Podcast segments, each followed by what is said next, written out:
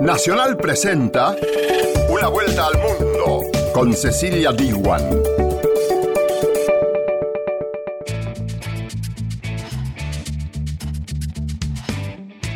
Arranca una vuelta al mundo. Bienvenida y bienvenido. Como sabes, en este programa analizamos las noticias internacionales más destacadas junto a nuestras radios asociadas de todo el planeta, como Radio Nacional de España, Radio Francia Internacional y Radio Nacional de Paraguay. En una vuelta al mundo de hoy vamos a centrarnos en Estados Unidos y específicamente vamos a hablar del racismo y la migración. Para eso, Radio Nacional de España analiza la nueva orden firmada por el presidente Donald Trump que autoriza las detenciones indefinidas de familias enteras de inmigrantes. La guatemalteca Úrsula Roldán relata las presiones que recibe su país por parte de la Casa Blanca para convertirse en un tercer país seguro y alojar a los solicitantes de asilos que quieren refugiarse en los Estados Unidos. Y muchos acusan al presidente Donald Trump de tener un discurso migratorio que promueve el nacionalismo blanco. Y Radio Francia indaga sobre el trasfondo racista en la creación de los Estados Unidos. Estos fueron los títulos. Acompáñanos en el desarrollo de Una Vuelta al Mundo. Una Vuelta al Mundo. Nacional, junto a sus radios asociadas. Son tres fronteras las que tuve que cruzar. Por tres países El gobierno de los Estados Unidos publicó una nueva orden para abrir la puerta a las detenciones indefinidas de familias enteras de inmigrantes que llegan de forma irregular a ese país. De esta manera, la administración Trump abre la puerta a encarcelar niños. Una vuelta al mundo. Nacional, junto a Radio Nacional de España.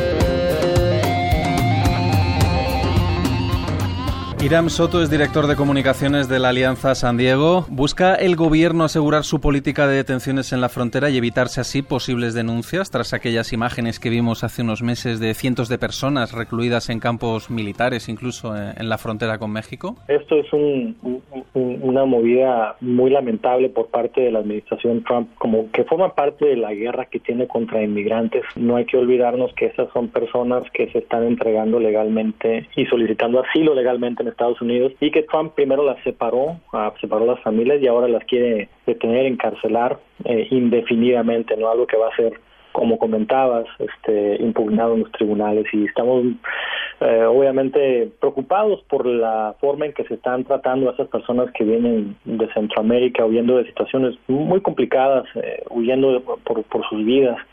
Y pues bueno, eh, las familias deben permanecer juntas, pero no, no en una cárcel este, sino en las comunidades mientras esperan que se, que se evalúe sus casos. ¿Y cómo eh, se compaginaría la legislación estadounidense de protección a la infancia con situaciones de, de este tipo? ¿O, o ahora mismo la, la, ley estadounidense no contempla la protección de, de menores eh, simplemente por el hecho de ser menores? Existen parámetros legales para proteger a los menores.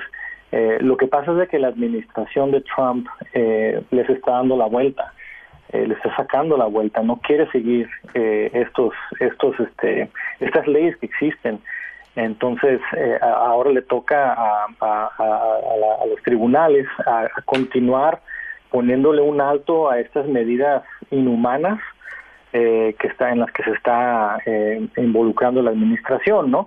Eh, recordemos que que la política de cero tolerancia que separaba a las niñas y niños de sus padres a pesar de que oficialmente paró, continúa y que ahora eh, que busca la administración mantener a las familias indefinidas, indefinidamente, perdón, indefinidamente, eh, no puede más de 20 días, pero lo ha estado haciendo de todas formas. Nosotros hemos estado viendo reportes en, de los albergues que llegan eh, a los albergues en, de la sociedad civil que tienen mucho más tiempo de 20 días. Eh, entonces, bueno, esta es una administración que, que no sigue sus propias leyes, las leyes que existen, y, es muy alarmante. Que se plantea la posibilidad de eliminar el derecho eh, que da el nacimiento en suelo estadounidense a la ah. ciudadanía estadounidense. Y yo le preguntaba, ¿Trump tiene fuerza suficiente para poder tomar una decisión de este tipo? Esta es una retórica que Trump ha utilizado desde que era candidato para eh, atacar a los inmigrantes, pisotearlos para ganar elecciones. Y bueno, las elecciones del 2020 ya están a la vuelta de la esquina, ya estamos en plena campaña electoral básicamente y está repitiendo lo que hizo en el 2016, en esa campaña, ¿no? De, de, pintar a los inmigrantes como criminales, de, pintarlos como traficantes, como violadores, y él lo que lo que busca es, es eh, hacer que la gente tenga miedo, ¿no? Con ese tipo de propuestas ilógicas de cambiar la constitución, para eso no, no tiene esa fuerza para hacerlo. Es retórica. Y yo no sé si ustedes creen que se podría esperar un aumento de las llegadas eh, de migrantes en estos dos meses y, por tanto, un recrudecimiento de, de la crisis humanitaria, como vimos hace unos meses. Lo que Trump busca es instalar el pánico en la comunidad, ¿no? Eh, y lo hace a través de muchas formas, quizás algunas demasiado detalle para ustedes, pero que están en otro que están en otro continente, pero este eh, incluye esto desde bloquear el acceso a tarjetas verdes o a la residencia permanente, de, de separar a familias, de hacer estas redadas, es una campaña integral contra la inmigración, ¿no? Eh, es, y, y, es por para tener una ganancia política, eso es lo que es en realidad. Irán Soto, director de comunicaciones de Alianza San Diego, muchas gracias por haber estado hoy con nosotros. Una vuelta al mundo. Por la radio de todos.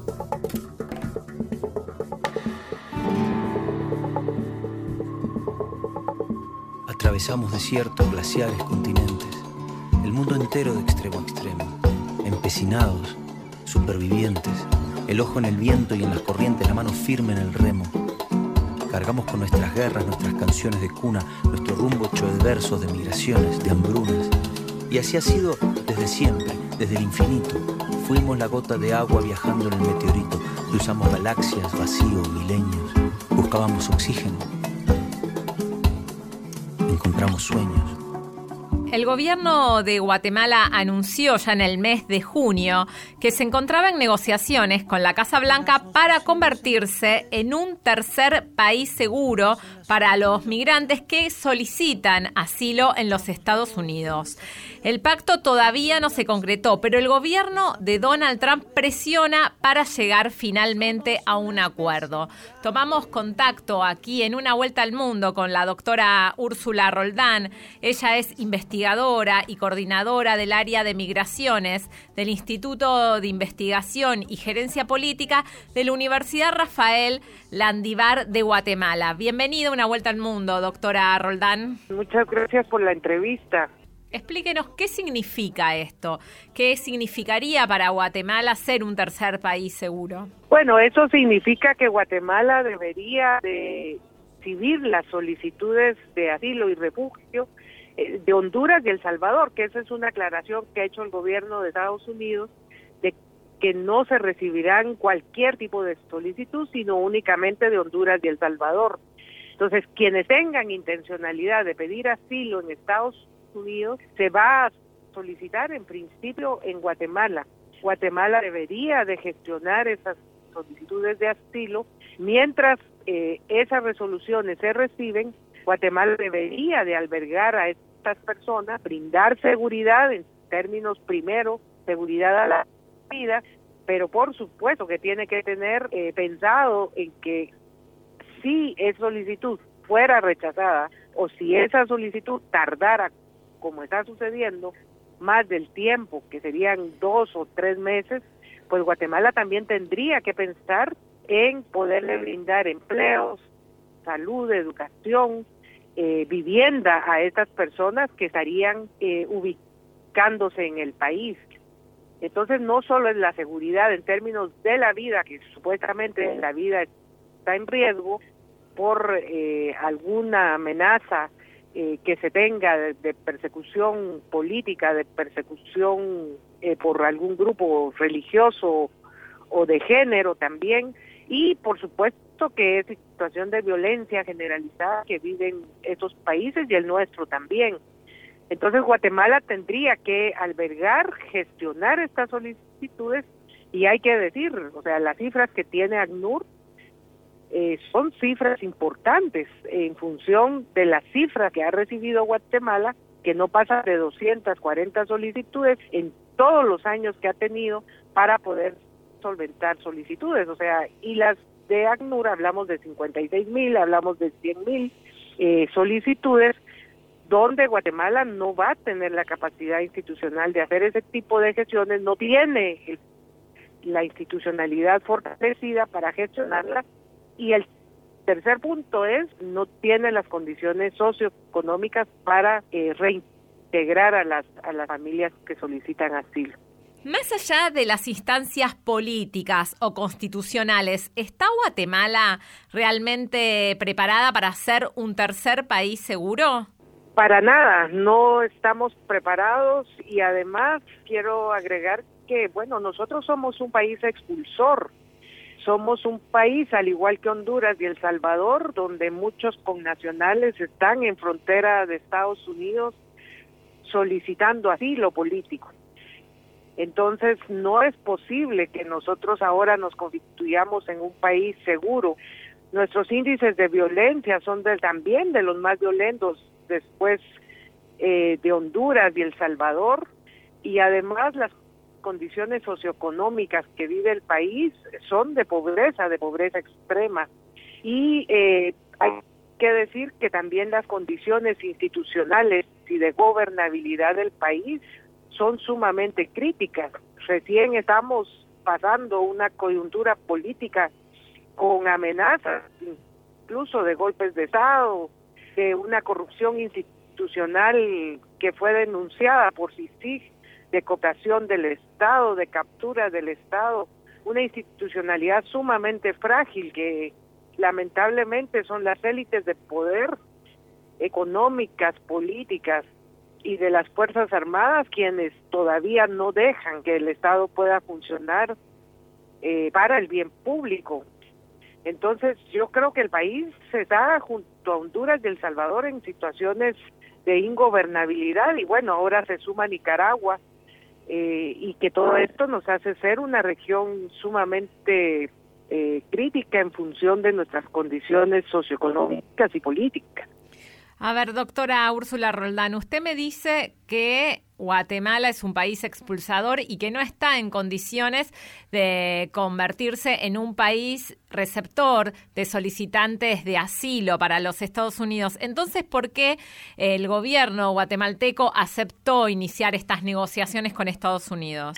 Bueno, este gobierno ha estado cuestionado y en una disputa permanente contra la Comisión Internacional contra la Impunidad en Guatemala, eh, una disputa que empieza desde el primer, casi desde los primeros meses de su mandato, por eh, algunos intereses de tipo personal, ya que su hijo y su hermano habían sido acusados eh, de defraudación frente al Estado y que precisamente el día de ayer salen en libertad.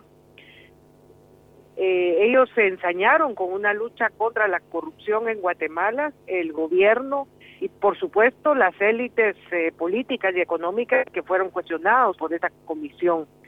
Ellos iniciaron un lobby frente a la Casa Blanca sabiendo que podían encontrar intereses comunes la Casa Blanca, todos sabemos de que es sumamente interesado en que este tema de detener la migración indocumentada y ahora irse contra las solicitudes de asilo es un tema de campaña electoral en Estados Unidos que beneficia al presidente Trump. Y el presidente se vale de esas debilidades institucionales que, que tienen nuestros países, de la dependencia económica y política hacia Estados Unidos, eh, para poder presionar a nuestros gobiernos y nuestros gobiernos, en este caso, como el caso del gobierno de Jimmy Morales, eh, ni siquiera tuvo que presionarlo. O sea, llegaron a una negociación que a la fecha no sabemos, no conocemos el documento de esa negociación y que tampoco pasó por los órganos eh, de decisión del país como sería el Congreso de la República. Actualmente ese, ese acuerdo está todavía en un amparo provisional frente a la Corte de Constitucionalidad para ver si procede que el presidente tenga la facultad para firmar un acuerdo que va a tener un impacto sumamente serio en términos de del cumplimiento de las convenciones internacionales en materia de derechos humanos en Guatemala y también en, eh, contra su propia legislación nacional. Entonces esto está en discusión, sin embargo hemos tenido la visita de varios funcionarios de Estados Unidos de, de la Casa Blanca donde eh, vienen con una presencia clara para hacer la presión frente no solo al gobierno, sino al organismo judicial, a la Corte de Constitucionalidad, al mismo Congreso. Entonces sí es una presión política sumamente fuerte y este nosotros también hay hay eh, acusaciones, eh, digo, perdón, hay visitas de los congresistas de Estados Unidos donde vienen a verificar que Guatemala no tiene esas condiciones para país seguro. Claro. Usted afirma que el gobierno de Donald Trump está amenazando con imponer distintas medidas, como por ejemplo aranceles o pagos por las remesas que envían los guatemaltecos que residen en Estados Unidos a su país de origen. Esto ya ocurrió, este tipo de presiones estadounidenses ya ocurrió también con México, eh, que finalmente el gobierno de López Obrador cedió a las presiones. ¿Qué impacto podría tener en Guatemala este tipo de sanciones de no acceder al pedido de los Estados Unidos, teniendo en cuenta que ese país es el principal socio comercial de Guatemala. Bueno, eso es lo que de alguna manera está argumentando también las élites económicas de Guatemala. Claro que somos un país totalmente dependiente de Estados Unidos, los principales productos de exportación van hacia ese país y por supuesto que, sí tendría un impacto económico si se le asumen aranceles. Eh, sin embargo, yo mantengo que el mayor impacto es aceptar que seamos tercer país seguro. El impacto económico yo creo que no sé hasta qué punto el presidente Donald Trump eh, lo realice, porque recuérdense que eso también tiene un impacto con los propios sectores en Estados Unidos. Entonces yo creo que este es un chantaje, un chantaje claro, donde México se dio porque tiene todavía una mayor dependencia que nosotros. Eh, y esto pues hace que las élites económicas sí prefieran aceptar el acuerdo eh, en función de que no sean afectados en cuanto a aranceles. Con respecto a las remesas, eh, nosotros tenemos información que esta es una medida que no tendría potestad el presidente de Estados Unidos de tomarla.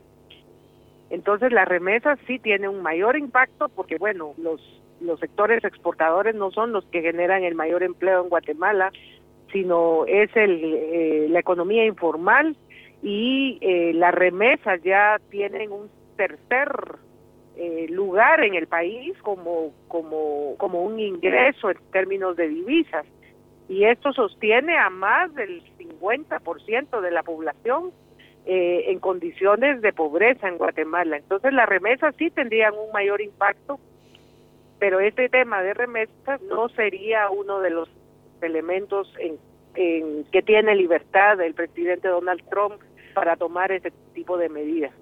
Además hay que decirlo, en Estados Unidos eh, la lucha legal y política eh, también existe. O sea, no solo son los congresistas demócratas y algunos republicanos que no están de acuerdo con esa medida, sino hay una lucha legal en las Cortes Federales, hay una opinión de los jueces en distintos distritos, de, en distintos estados de Estados Unidos, eh, que han dicho que eso no es procedente. Entonces, esto no ha terminado, eh, hay una disputa legal, una disputa política que yo confío que en Estados Unidos eso pues puede ser mucho más fuerte que en nuestros países. ¿Y qué rol está jugando el presidente electo de Guatemala que asumirá en poco tiempo? Eh, ¿Cuál es la posición de él frente a este tema?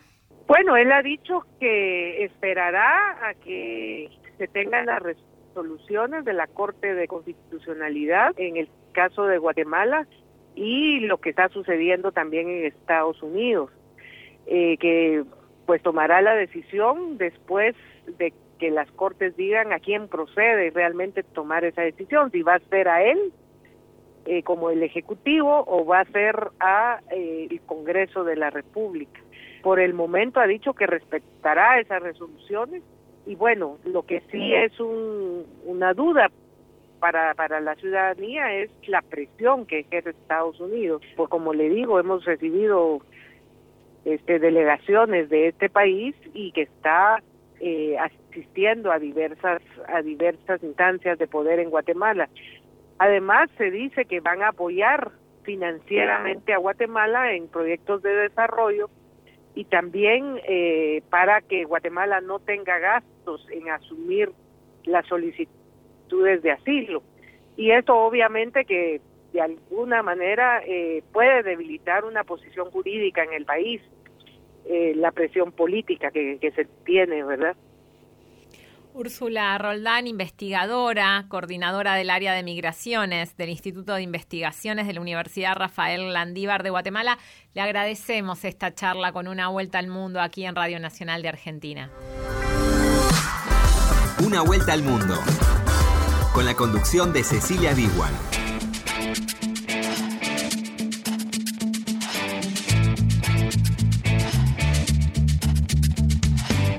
Continuamos junto a Cristian Brennan en la producción general y Diego Rosato en la operación técnica con una vuelta al mundo. Si querés comunicarte con nosotros, lo podés hacer a través del WhatsApp de Radio Nacional, que es 011 6580 0870. Seguís en Una Vuelta al Mundo por Nacional.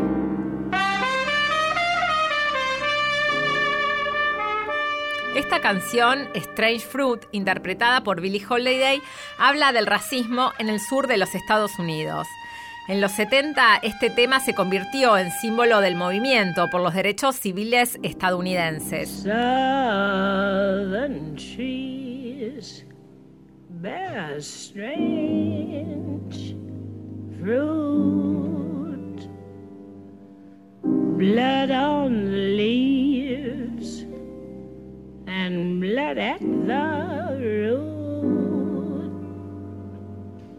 black bodies swinging in the southern breeze. Y con esta canción de fondo te cuento que se cumplieron 400 años desde que los primeros esclavos africanos llegaron a Estados Unidos para trabajar en plantaciones en las colonias inglesas. El país se edificó sobre la contradicción que supuso esclavizar a gente mientras se diseñaba el mayor proyecto democrático del mundo. El debate sobre el trasfondo racista en la creación estadounidense todavía permanece vigente cuatro siglos después. Radio Francia Internacional.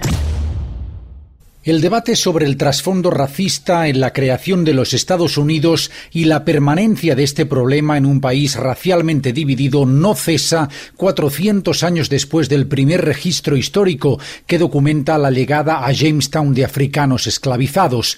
Y es que este país se edificó sobre la contradicción que supuso esclavizar a gente mientras que se diseñaba el mayor experimento democrático del mundo. En esta contradicción recae el pecado original sobre el que se sustenta la historia estadounidense, un país que nació y progresó sobre el expolio de los africanos, según dice la historiadora Nicole Hannah Jones. Fuimos un país fundado a la vez en una idea y en una mentira. Mientras los padres fundadores escribían sobre la liberación, diciendo que fundarían un país basado en los derechos individuales de las personas, a la vez mantenían esclavizados a una quinta parte de la población un colectivo que no recibía ninguno de esos derechos. Incluso cuando parte de esos derechos negados fueron concedidos, aboliendo la esclavitud gracias al presidente Lincoln o decretando el fin de la segregación en espacios públicos en 1954, la desigualdad se mantuvo. En este sentido, el afroamericano Tremaine Lee nos recordaba un dato escalofriante. El patrimonio medio de una familia blanca en los Estados Unidos es diez veces superior al de una familia negra. Uh, no fue solo la incapacidad de adquirir riqueza, es que cuando se adquirió riqueza se progresó o se tuvo éxito. Este éxito fue violentamente eliminado y este es uno de los aspectos obviados a menudo. Fue mucha la violencia y atrocidad necesaria para mantener el sistema en que vivimos. Una violencia que hoy en día se expresa en Twitter al más alto nivel de la administración estadounidense. Dos años atrás, el presidente Trump equiparó a neonazis con ciudadanos que protestaban ante la estatua consagrada a Robert E. Lee, un militar confederado símbolo del supremacismo blanco en la guerra civil que desangró el país. Creo que la culpa recae en las dos partes y a la vez creo que hay muy buena gente en los dos lados.